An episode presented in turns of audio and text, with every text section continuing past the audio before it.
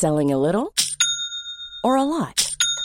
Shopify helps you do your thing however you cha-ching. Shopify is the global commerce platform that helps you sell at every stage of your business. From the launch your online shop stage to the first real life store stage, all the way to the did we just hit a million orders stage. Shopify is there to help you grow. Shopify helps you turn browsers into buyers with the internet's best converting checkout. 36% better on average compared to other leading commerce platforms because businesses that grow grow with Shopify. Get a $1 per month trial period at shopify.com/work. shopify.com/work.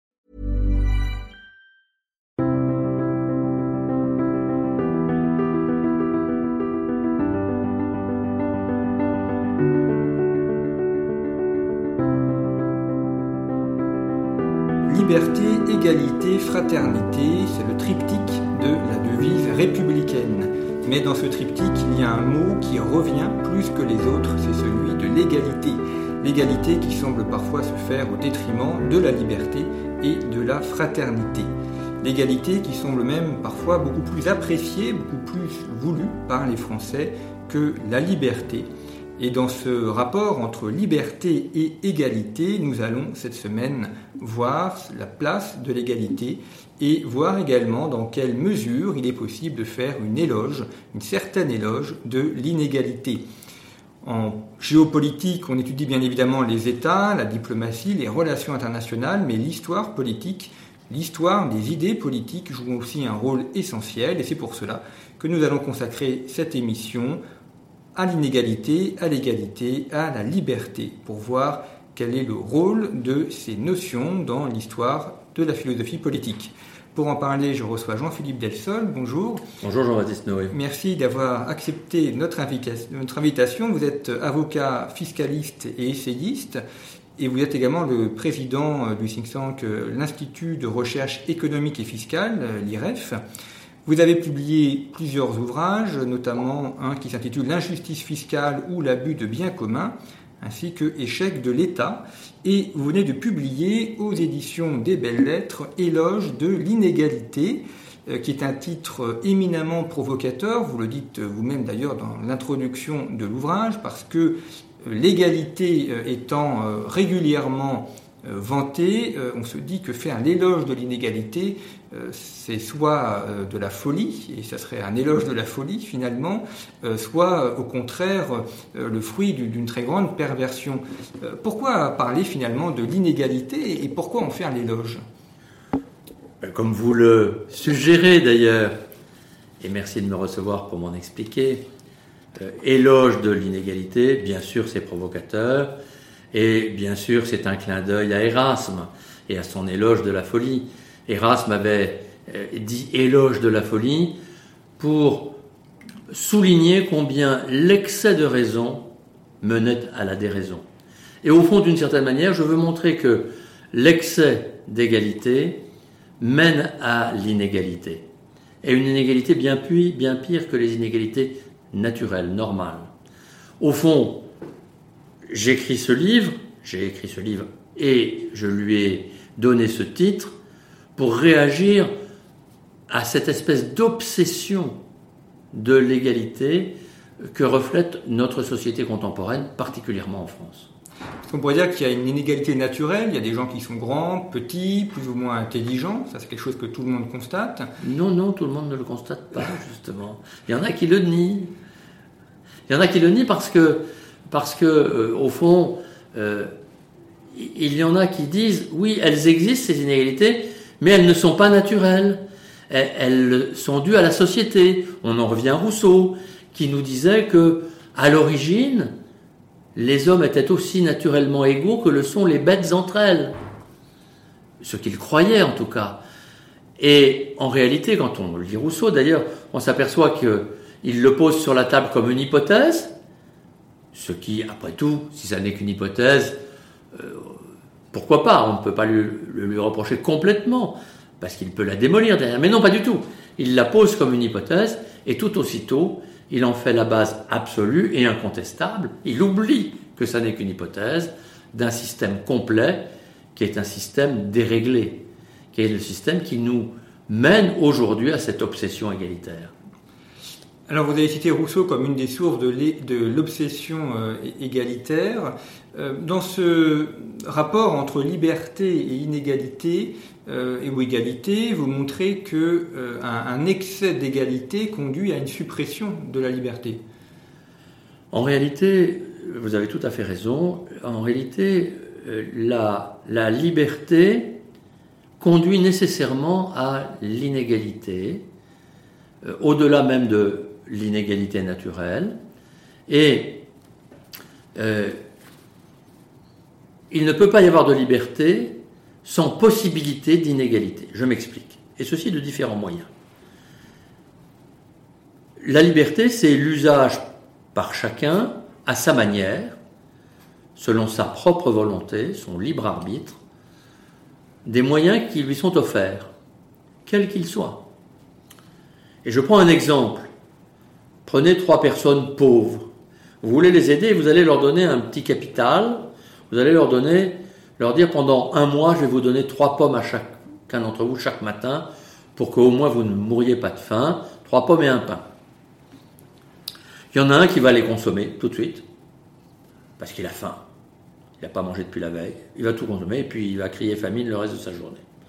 Il y en a un deuxième qui va étaler ses repas, être plus équilibré, pourra peut-être essayer comme ça de commencer à travailler. Puis il y en a un troisième qui va prendre ses trois pommes et son pain, se dire moi, je vais faire l'effort de manger un peu moins pendant la journée, je garde une pomme et un demi-pain, je vais les revendre. Et avec le profit que je vais faire, je vais racheter des pommes et du pain ou autre chose et essayer de le revendre. Il va faire commerce, il aura son petit capital de départ et il va s'enrichir. Et un mois plus tard, ou six mois ou un an, eh bien, celui qui aura fait l'effort, par sa libre volonté, de s'enrichir, mais qui, c'est un effort qui lui aura coûté parce qu'il aura moins mangé que les autres, au début en tout cas, euh, et, il aura travaillé, eh bien, cette richesse qu'il aura obtenue le rendra inégal par rapport aux autres. Mais cette inégalité est favorable, car c'est cette inégalité qui va peut-être permettre au troisième, celui qui s'est enrichi, d'embaucher le premier ou le second, qui différemment n'aurait pas eu de travail. Donc on voit que c'est cette liberté qui produit de l'inégalité et elle est d'une certaine manière naturelle puisqu'elle est le fruit de l'expression naturelle de la libre volonté de chacun. Mais il y a d'autres euh, façons aussi de voir les choses et de souligner que euh, liberté et égalité sont à un certain niveau, d'une certaine manière, antinomiques. Et là, je vais aborder un point plus compliqué, mais peut-être plus important encore, c'est la distinction entre la, liberté en droit, qui elle, effectivement, me paraît devoir être reconnue à tout le monde, et la liberté des chances, voire de conditions. Bien sûr, on se dit, OK, pour la liberté en droit. La liberté en droit, c'est-à-dire tout le monde a les mêmes droits. Tout le monde a le droit, s'il le peut, d'aller à l'école. Tout le monde a le droit euh, de se promener librement, de lire ce qu'il veut, de dire ce qu'il veut, sous réserve de ne pas attenter aux droits des autres. C'est la liberté de 89, de la révolution de 89 en quelque sorte. Mais euh, les tenants de la révolution de 93, pour essayer de situer ça dans l'histoire, nous disent, sans que ce soit dénué de fondement, oui, mais votre liberté, elle ne sert à rien. Si vous la donnez à celui qui n'a aucun moyen, qui est en mauvaise santé, euh, et euh, qui n'a pas reçu d'éducation, il a le droit. Il a une égalité en droit avec les autres. Mais il ne peut rien en faire car il n'a pas les moyens d'exercer ses droits. Donc il faut aussi faire que la société fasse l'effort de donner les moyens à tous pour que tout le monde ait une véritable égalité, c'est-à-dire une égalité des chances, voire une égalité de conditions. Et c'est là oublier quelque chose de fondamental. C'est oublier que les hommes sont différents. Et que quand bien même on donnerait la meilleure éducation possible à chacun, il y en a qui comprendront, qui pourront continuer de s'élever dans euh, les niveaux d'éducation qui euh, lui seront, leur seront proposés, et d'autres non. Et donc, euh, malgré tous les efforts qu'on pourra faire, que la société pourra dépenser pour ces gens-là, eh bien les résultats ne seront pas les mêmes. Et alors, ceux qui n'accéderont pas au meilleur stade d'éducation pourront dire toujours, selon cette mentalité nouvelle de l'égalité à tout prix, Oui, mais c'est de votre faute, à vous la société, à vous les autres, parce que vous n'avez pas donné suffisamment de moyens, vous ne m'avez pas donné suffisamment d'argent pour que je puisse obtenir. Peut-être que j'avais un peu plus de difficultés. Vous n'aviez qu'à mettre des professeurs à ma disposition. Et c'est sans fin. Et c'est un effort infini, incommensurable, que vont demander un certain nombre au détriment des autres, recréant une autre forme d'inégalité quant à la contribution des uns au profit d'autres qui n'auront pas la capacité naturelle d'accéder à ce qu'ils voudraient. Et donc, c'est au fond en permettant progressivement, depuis deux siècles en particulier, mais par cette succession 89-93 que j'ai évoquée, c'est en permettant euh, de laisser croire à une assez large partie de la population qu'elle pouvait accéder à tout si on leur donnait les moyens, qu'on va créer des frustrés. Des gens qui vont devenir jaloux des autres, puisque ils vont considérer que c'est par la faute des autres, par le fait qu'ils n'ont pas reçu suffisamment de moyens, qu'ils n'y ont pas réussi. Alors, vous avez évoqué la, notion de, l'effort, c'est effectivement quelque chose qui est, important. Euh, on le retrouve notamment dans les questions de l'éducation. Euh, on le voit par exemple euh, dans l'éducation nationale où il y a une, suppression de, toute forme d'effort avec des modifications des notes par exemple ou bien simplement même des, barèmes pour obtenir tel ou tel diplôme. Et, et dans le même temps, une proclamation de l'égalité dans le fait que tout le monde devrait avoir le bac, tout le monde devrait avoir une licence. On est exactement dans le cas de figure que j'évoquais. C'est une sorte de, euh, d'expression raccourcie euh, de, de, la figure que j'évoquais au niveau global de l'histoire et de la société. Au fond, on promet à tous un diplôme. On leur promet à tous le baccalauréat. Et l'objectif des gouvernements successifs, de droite, de gauche, ont été de dire le baccalauréat pour tous. Ce qui n'a évidemment aucun sens on ne peut pas y arriver sauf à dévaloriser le baccalauréat. Alors, on a commencé, ce qui était le plus intelligent, par dire ben, on peut faire des baccalauréats différents. bon, ils auront tous un papier qui portera baccalauréat, mais s'ils portent baccalauréat X et l'autre baccalauréat Y, il suffit de savoir que baccalauréat Y, ça veut dire accès en polytechnique, et que baccalauréat euh, X, ça veut dire euh, accès en BTS de quelque chose. Et à ce moment-là, on rétablit une sorte d'inégalité euh, correspondant à la nature des choses et des hommes. Mais là, non, pas du tout. On a dit, on veut accorder à tous le baccalauréat qu'ils veulent. Et, comme on ne pouvait pas y arriver, la seule solution a été d'abaisser le niveau au plus petit commun dénominateur, au plus bas de l'échelle, à celui qui pouvait accéder au plus bas de l'échelle. Et par là même, on a recréé une immense inégalité qui était l'inégalité au détriment de tous les autres, qui eux auraient pu valoriser un diplôme de meilleure qualité pour aller plus vite dans leur cursus, pour apprendre plus, pour euh, euh, gagner intellectuellement, et donc peut-être demain d'ailleurs matériellement aussi, euh, ce qui correspondait le mieux à leur capacité. Et c'est là que, on le voit bien, l'égalité extrême conduit en fait à de nouvelles formes bien plus finalement injuste d'inégalité. Et euh, cette euh, égalité, elle est aussi obtenue souvent par une forme de redistribution qui est souvent également une forme de, violence ou de coercition imposée aux personnes.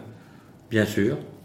C'est-à-dire que cette inégalité qu'on crée par l'égalité des diplômes, on la retrouve à tous les niveaux de la société, au travers de cette idée que l'État va avoir comme mission non seulement ce qui me paraît être sa seule vraie mission essentielle, de faire en sorte que les gens soient libres, et j'y reviendrai peut-être un instant, mais l'État va penser qu'il doit faire le bien de tous. L'État se voit chargé de notre bien, à notre place. C'est lui qui va nous dire quel est le bien?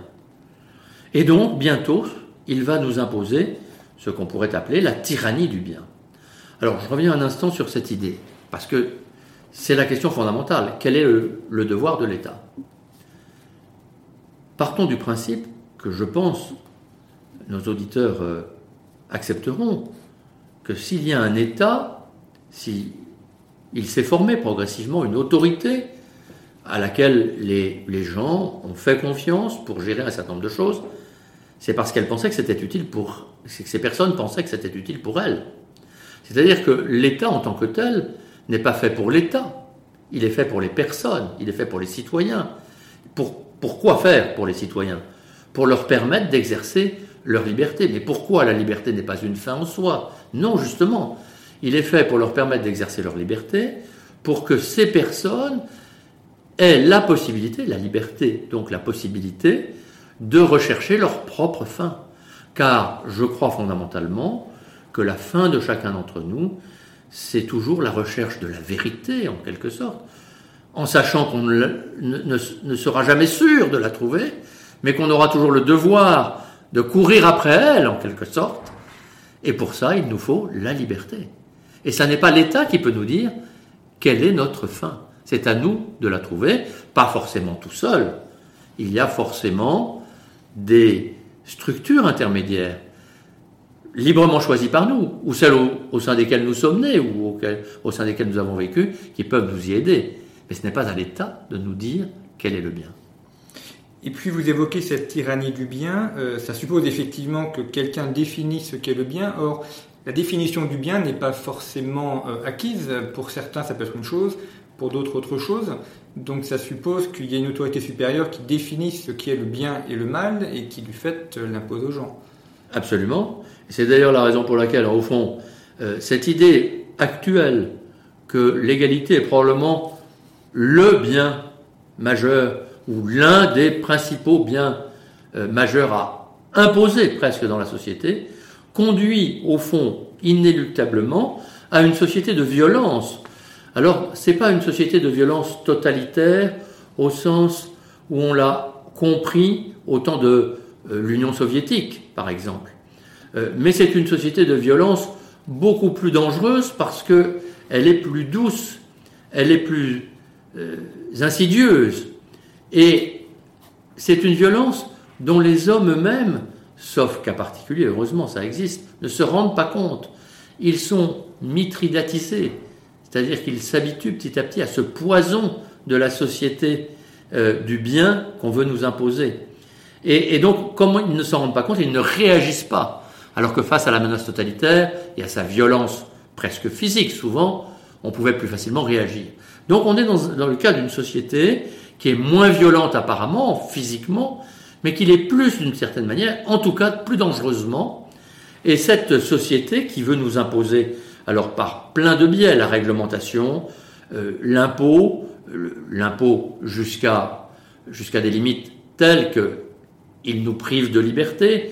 Monsieur Piketty, par exemple, voudrait nous imposer, dans certains cas, jusqu'à 90% de nos revenus, de notre capital. C'est-à-dire, en fait, nous priver de, nos moyens d'existence et nous priver des fruits de notre travail, de notre effort. C'est-à-dire en réalité d'ailleurs conduire à une société euh, qui ne ferait plus d'efforts, qui n'aurait plus de mérite, et donc à une société de médiocrité totale. Bon, mais et donc cette société, elle est excessivement violente dans cette volonté d'abaisser l'homme.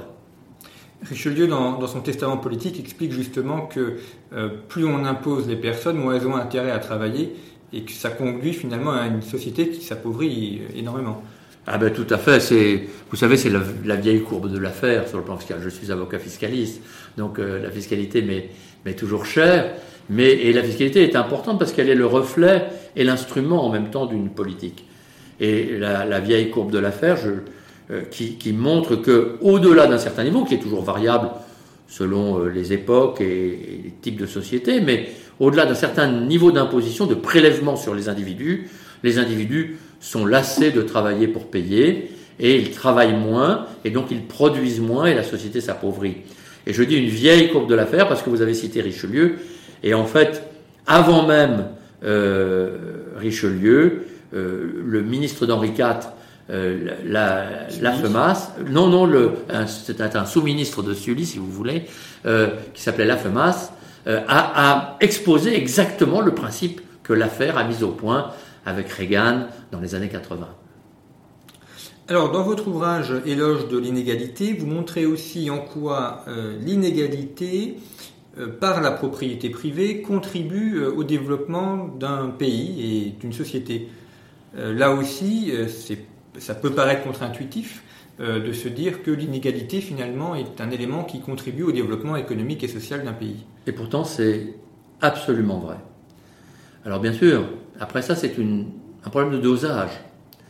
Mais euh, je, raconte l'histoire des, premiers pèlerins euh, qui, euh, venant des Pays-Bas et d'Angleterre, débarquèrent aux États-Unis. C'était d'ailleurs le second convoi des Pilgrim Fathers qui, qui, débarquent sur la côte est des États-Unis, un peu au-dessus, entre New York et Boston en quelque sorte, et qui avaient à l'époque, c'était quelques centaines de personnes, qui vivaient d'une très grande ferveur religieuse, euh, un peu ce qu'on appellerait aujourd'hui évangélique, euh, et euh, qui était très favorable à l'égalité. Et donc ces gens qui s'installent dans un pays qu'ils découvrent, qui est sauvage, qui n'est pas forcément très accueillant, même s'il a des avantages, il est fertile, et ils disent on va tout partager ensemble, on va travailler ensemble et on va tout partager. Ils, ils partagent tout, sauf qu'un an, deux ans, trois ans, la récolte n'est pas bonne. Et là, il y en a qui se posent la question et qui disent est-ce que vous ne croyez pas qu'il vaudrait mieux donner un lopin de terre à chacun? Et le chef de, la, euh, de cette petite communauté, qui raconte tout ça, il a raconté dans, dans des, écrits qu'on a conservés, qui sont très intéressants, qu'on lit assez facilement en anglais, que chacun peut trouver sur Internet. Et donc, euh, euh, il dit, bah, écoutez, oui, c'est contre nos principes, mais on va essayer. Ils le font et ça marche très bien parce que chacun est deux, trois fois plus productif sur son petit lopin de terre que quand il s'agissait d'être ensemble à cultiver une terre commune qui, dont les fruits n'appartenaient à personne. Au fond, euh, et c'est d'ailleurs comme ça que la première saison qui, donna du fruit venant, les euh, pèlerins réjouis célébrèrent la, la moisson avec un jour de fête, Thanksgiving. C'est comme ça qu'est né Thanksgiving. Et donc, en fait, euh,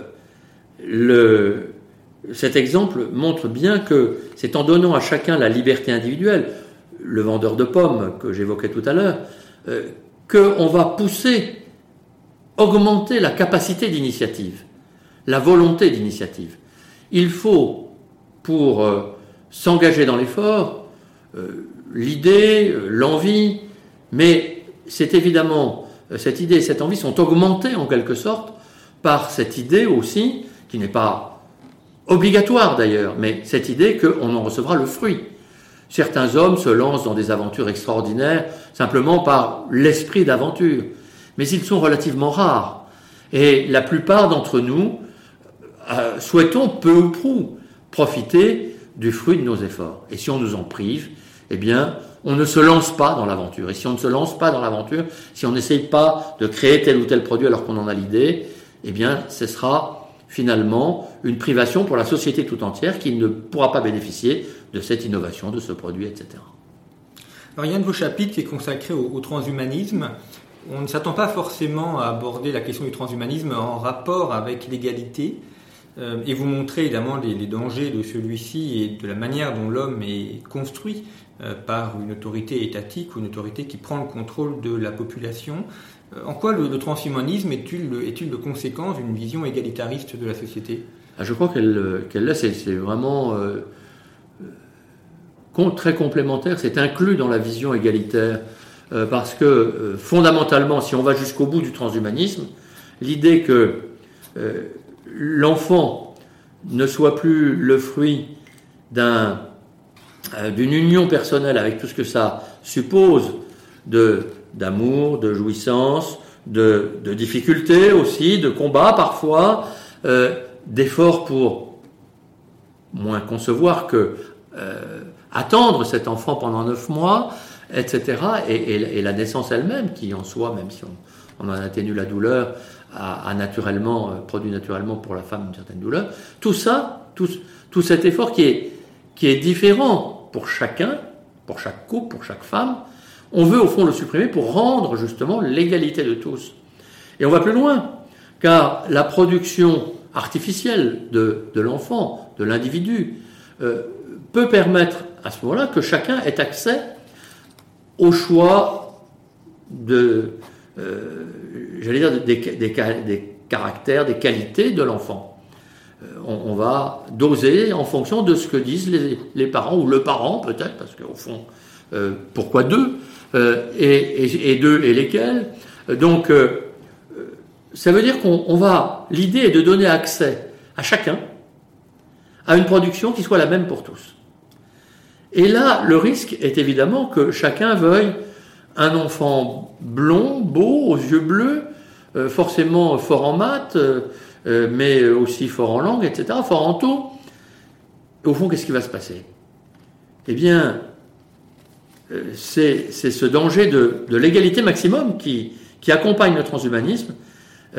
il est déjà recelé dans le mythe, parce que c'est un mythe évidemment, de Midias. Vous savez, dans l'Antiquité, on fait un peu d'histoire, mais c'est aussi l'objet, je crois, de, ce genre de débat.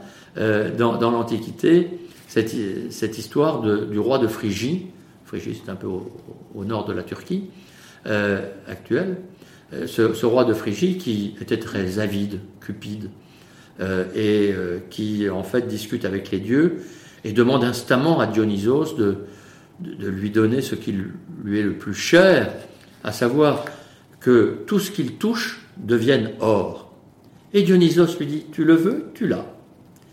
Et donc, Midas touche une table en bois et elle devient or. Il se dit, ça y est, j'ai réussi, je suis le plus riche du monde, j'ai eu tout ce que je voulais. Et puis, il se fait apporter un repas qui est déposé sur la table, et il prend sa cuillère qui devient or, mais il prend aussi la nourriture qui devient or et qu'il ne peut pas manger. Et il s'aperçoit de la folie de cette volonté illimitée de construire lui-même son environnement, ce qu'il veut être comme homme.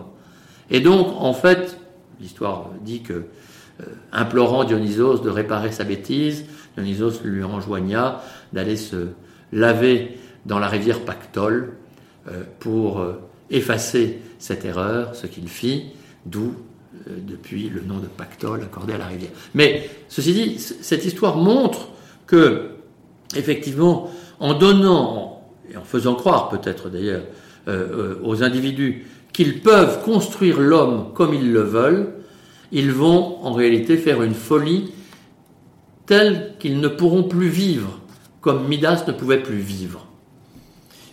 Alors il y a un autre aspect également lié à l'égalité, c'est la question de l'individualisme. Euh, puisque euh, peut considérer que la, liberté poussée, la liberté euh, permise conduit à cette forme d'individualisme qui finalement désagrège la société, alors que l'égalité au contraire serait un facteur d'agrégation et de, bonne vie en commun.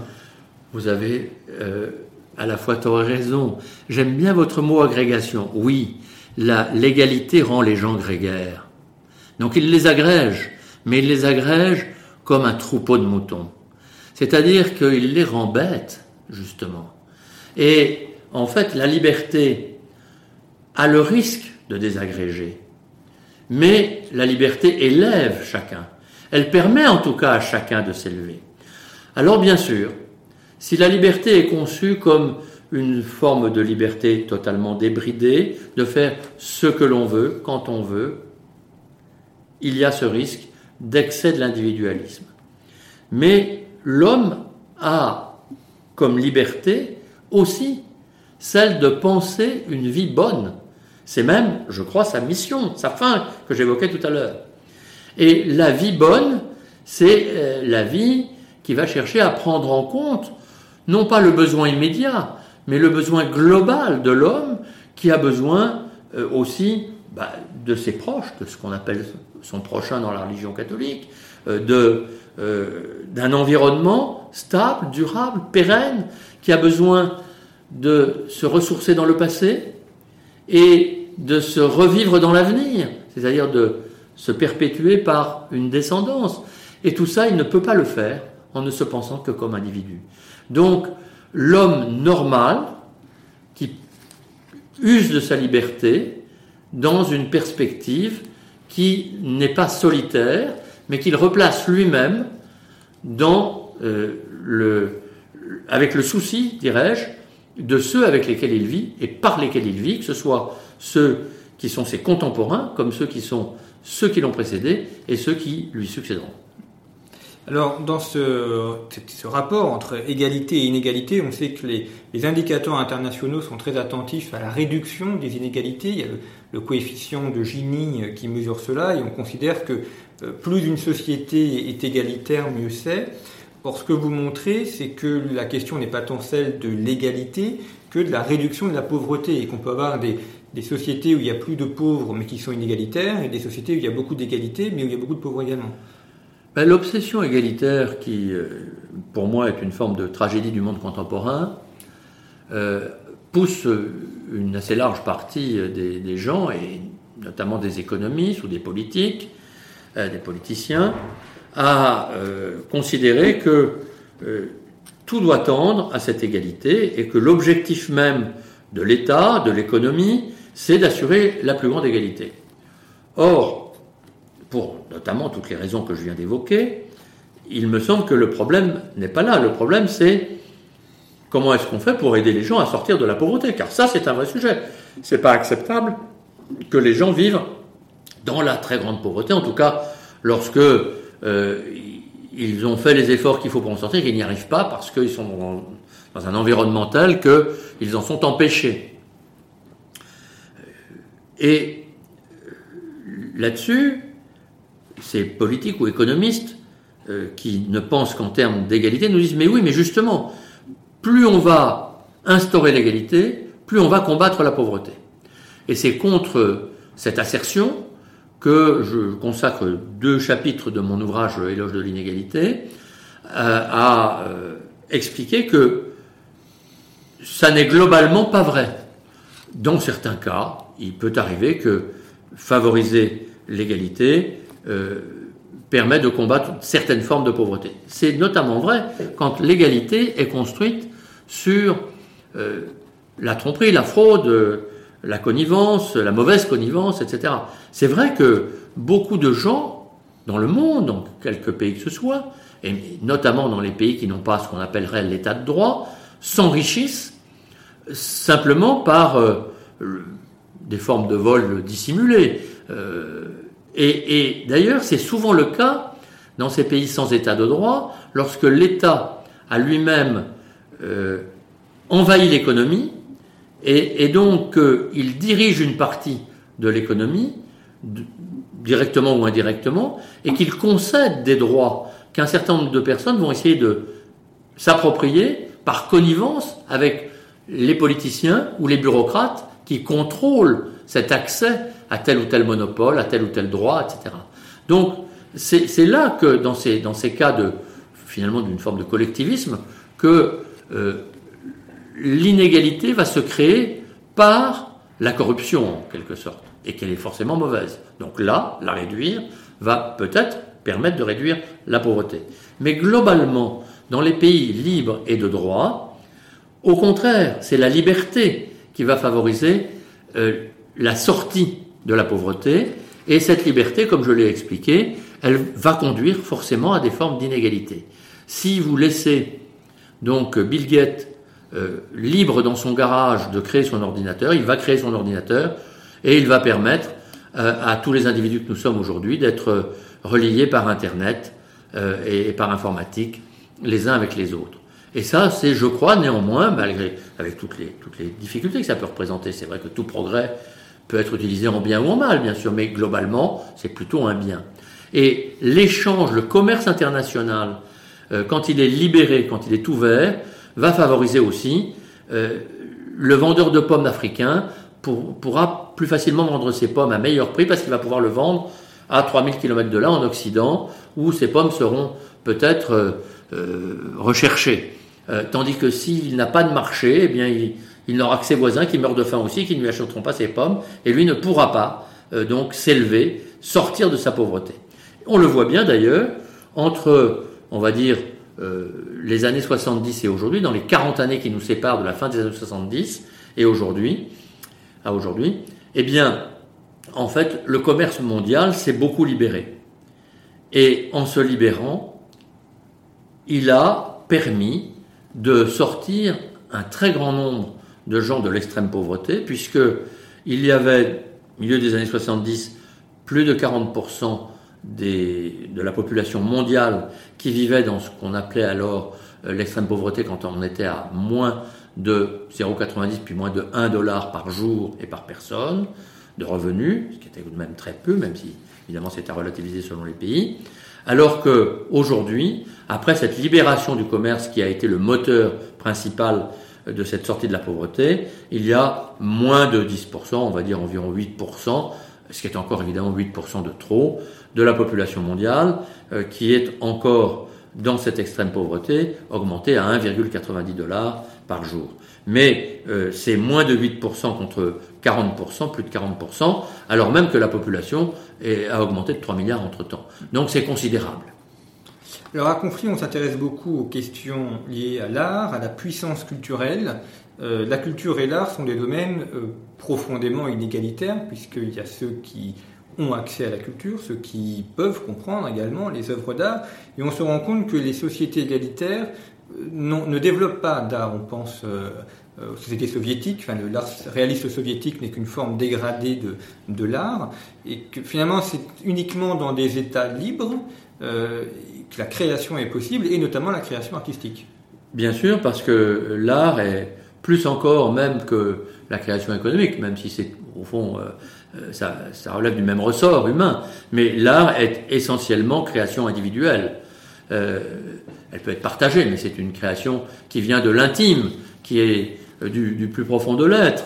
Euh, la recherche du beau est quelque chose de très fondamental, qui est d'abord ressenti par l'être humain en tant que tel. Et donc, si vous égalisez les gens ou si vous les transformez en, des, des, individus égaux qui vont être astreints à la même production, eh bien, il y aura moins de créativité. J'avais, euh, j'ai d'ailleurs toujours un, ami euh, qui est un grand collectionneur d'art, cette chance de pouvoir être un grand collectionneur d'art, c'est pas donné à tout le monde, et qui euh, a acheté dans sa vie énormément de tableaux. Et il me disait qu'il avait, il est aujourd'hui très âgé, qu'il avait dans sa vie euh, constaté qu'au fur et à mesure que l'art devenait de plus en plus subventionné, la, euh, la qualité de l'art s'appauvrissait, parce que la qualité de créativité, d'originalité, euh, de, de, recherche du beau s'amenuisait. C'est exactement la réponse à votre question. Ça renvoie d'ailleurs L'ouvrage d'Aude de Kéros, dont nous avons parlé euh, sur ce site, qui traite euh, entre autres euh, de ces questions d'art et, de subvention étatique de, l'art. Dernière question, Jean-Philippe Delsol, sur, Delsol, pardon, sur l'égalité. La France se gargarise beaucoup d'être le pays de la liberté, mais si on la compare aux autres pays d'Europe, on a l'impression que le fait dominant, c'est plutôt l'égalité, que ce n'est pas ce thème-là n'est pas partagé euh, par les Italiens, les Suisses, les Allemands ou les Anglais. Qu'est-ce qui fait que la France est finalement un pays qui est beaucoup plus obnubilé par l'égalité que par la liberté? J'essaye d'expliquer ça. Je, pense qu'il y a un facteur, il y a sûrement plusieurs facteurs, hein. mais il y a un facteur qui est la très longue tradition centralisatrice de la France. C'est-à-dire que depuis très longtemps, et pas seulement depuis la Révolution, euh, on peut peut-être remonter euh, même aux Capétiens d'une certaine manière. La France, et peut-être avant d'ailleurs, hein, pensons à Charlemagne par exemple, euh, la, France a eu tendance de plus en plus, même si c'est un phénomène qui s'est aggravé, je dirais, avec la République, parce que ça a été son principe, mais la France a eu tendance à mettre l'individu face aux individus. pardon, le pouvoir face aux individus. C'est-à-dire à, en fait, supprimer autant que possible les euh, corps intermédiaires, les, échelons intermédiaires, les communautés intermédiaires, euh, qui créaient des relations euh, humaines différenciées et forcément inégalitaires selon les communautés, les niveaux de, relations, etc. Tandis que quand l'État est seul face aux individus, les individus ont tendance à, se, à se comparer directement dans cette relation et à se vouloir plus égaux. Or, si l'on constate euh, les autres, ce qui se fait dans les autres pays, eh bien, des pays comme l'Italie et l'Allemagne, par exemple, ont depuis toujours eu, au contraire, des traditions politiques et donc aussi économiques extrêmement décentralisées. C'était des, des confettis, des, États, des, États éparpillés qui, qui, se combattaient entre eux, mais aussi qui étaient différents les uns des autres, qui, qui faisaient euh, l'esprit de l'Italie ou de l'Allemagne, euh, avant d'être unifié, mais en respectant toujours cette espèce de diversité.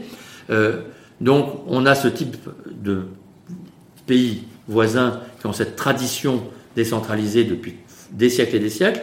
Et puis il y a les autres États dits anglo-saxons, l'Angleterre et, les autres pays, par exemple les Pays-Bas ou autres, qui eux ont une autre tradition qui est la tradition de common law, qui est une tradition dans laquelle le droit lui-même euh, n'a pas été centralisé par l'État, mais est venu du bas.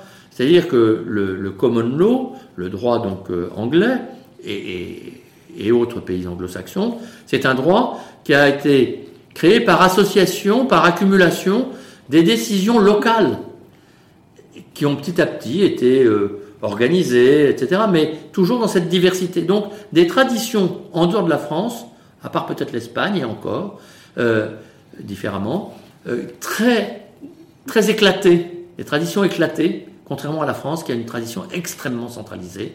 Et je crois que c'est l'une des explications, excusez-moi d'avoir été un peu long sur ce sujet.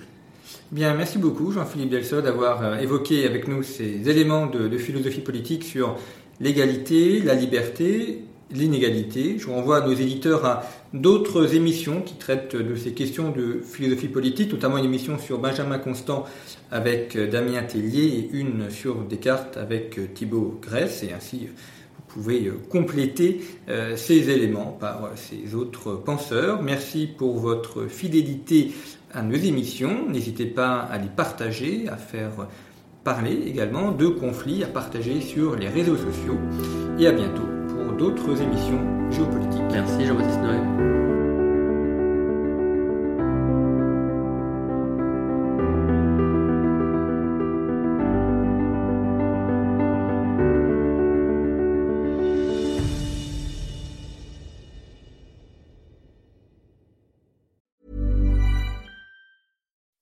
When you make decisions for your company, you look for the no-brainers. If you have a lot of mailing to do, stamps.com is the ultimate no brainer. Use the stamps.com mobile app to mail everything you need to keep your business running with up to 89% off USPS and UPS. Make the same no brainer decision as over 1 million other businesses with stamps.com. Use code PROGRAM for a special offer. That's stamps.com code PROGRAM.